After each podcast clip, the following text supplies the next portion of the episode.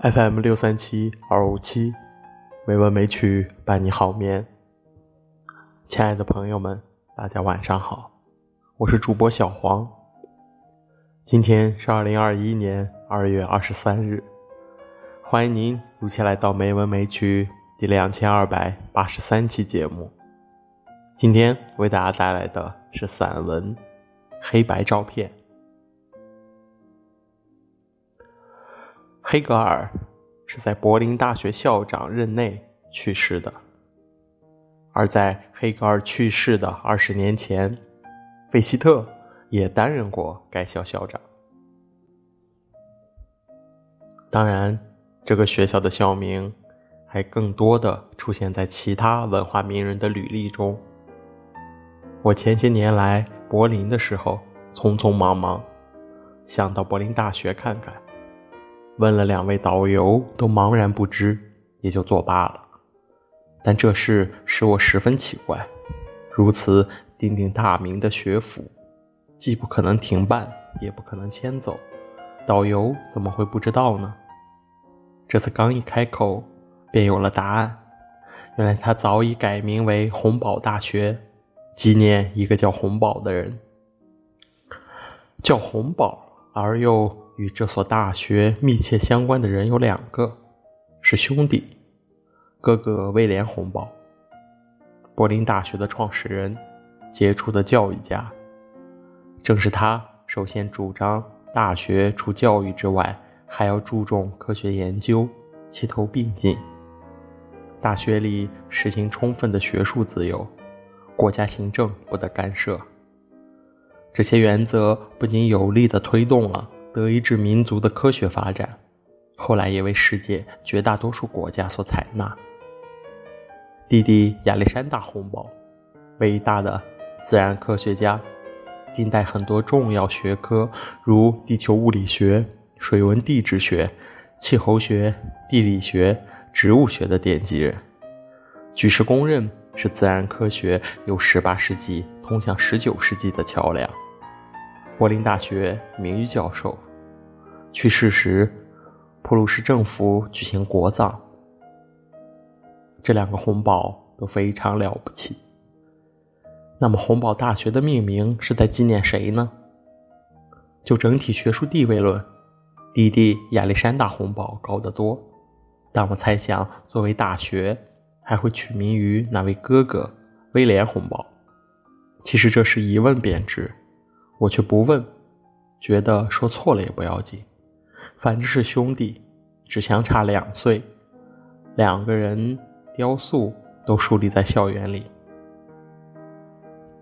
这样一所大学却没有校门，城市的街道只穿校区，各系各科的楼房就散落在街边，任何人抬脚就可以进入，没有警卫来阻拦。多数房屋都很有年代，苍老而又庄严的留住了一代代文化伟人的身影，让后生学子源源揣想。由此更加明白，世间的老楼真是不应该乱拆的，特别是著名大学里的老楼。那栋主楼显得更有历史，我进进出出，上楼下楼无数次。几乎把每个角落都走遍了。走廊间有一层层木门，这些门都很高，有些新装了自动感应开关，有些还需用手去推，很重。像当年黑格尔和爱因斯坦们，也总得先把厚厚的皮包夹在臂下，然后用力去推。还是这些纹饰，还是这些把手，从未改变。欧洲人对传统的触摸总是非常质感，也有一些中国人推过这些木门，像蔡元培，作为留学生在这里轻步躬行，四处留心，然后把威廉洪堡的办学主张带回中国，成功的主持了北京大学。还有陈寅恪，不知在这里推了多少次门，回去后便推开了。中国近代史学的大门。二楼门前有一个小型的教授酒会，好像是在庆祝一项科研项目，通过鉴定，却没有什么人致辞。个人来到后，便在签到簿上签个名，然后拿一杯酒，站着轻声聊天，一片斯文。他们身后的过道上随意挂着一些不大的黑白照片，朦胧中觉得几幅十分眼熟。走近一看，每幅照片下有一行极小的字。陈伯细读便吃惊，原来这所学校获诺贝尔奖的多达二十九人。这是许多大国及全国之力都很难想象的数字，这里却不声不响，只在过道边留下一些没有色彩的面影，连照片下面的说明都印得若有若无，模糊不清。照片又不以获奖为限，很多各有成就的教授也在，特别是女教授们，这种淡然。正是大学等级的佐证。想到这里，我笑了起来，觉得中国大学的校长们能到这里来看看，回去也许会撤出悬挂在校园里的那些自我陶醉的大画和官员们来访的照片。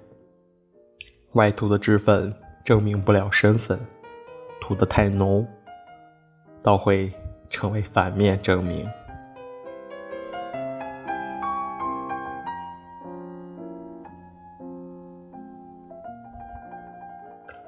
今天的配乐是肖邦的钢琴曲，希望这优美的音乐能够伴你好眠。今天的节目就到这里了，感谢您的收听，亲爱的朋友们，大家晚安。